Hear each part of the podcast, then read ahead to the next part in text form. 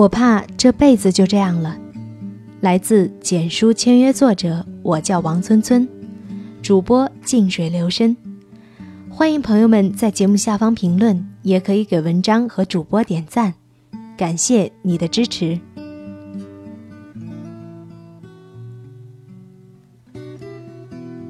记得上高中那会儿，墙上贴着每个人想考的大学，像是一种宣誓；但回过头去看，又像一种讽刺。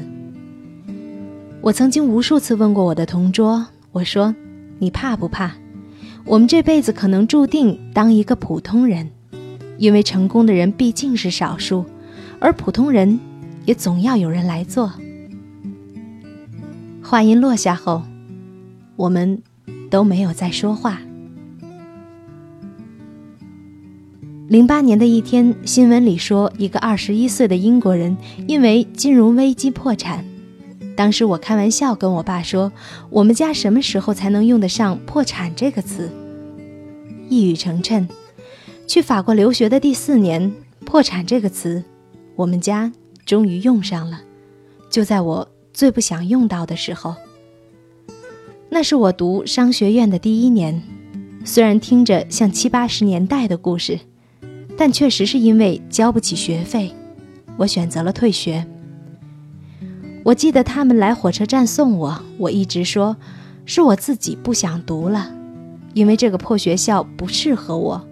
我回国是要创业，但那些不过是我和我最后的倔强罢了。只有我自己知道，那天的我是多狼狈。刚回家的两个月，那么多债，让家里的气氛变得很压抑。那天又一次莫名其妙大吵之后，我爸突然说，他很害怕，这辈子就这样了。七月十一号，我去了那个我最讨厌的城市，成了北漂。那天下了点小雨，我拖着行李进了候机大厅，头也没回的走了，身后是我要逃避的一切。有我没脸面对的爸妈和一份三千块的工作。才到北京那会儿，睡在那个漏雨的出租屋地板上。我问室友：“你说住在那种不漏雨的房子里是什么感觉？”我们笑着，到沉默。每天我有两个多小时花在坐地铁上。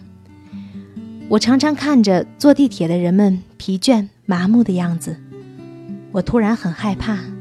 怕这辈子就这样了。你可能觉得我写这篇文章是因为那些苦日子都已经过去了，所以写出来鼓励更多的人。但是很遗憾，我现在依然拿着少得可怜的工资，挤在北京五点五环外某个四居室的隔音里，打下这几段文字。现实不就是为了打脸才被称为现实的吗？只是有时候我还是会很好奇，如果没遇到这些事情，我能在那条路上走得多远？会不会原本有更好的人生呢？谁知道呢？今天本来是我同桌生日，没什么要说的，只是希望我们像当年一样，永远不会满足于眼前的生活。也许有一天，我们终于低头承认。我们不过是普通人的时候，我希望是我们错了。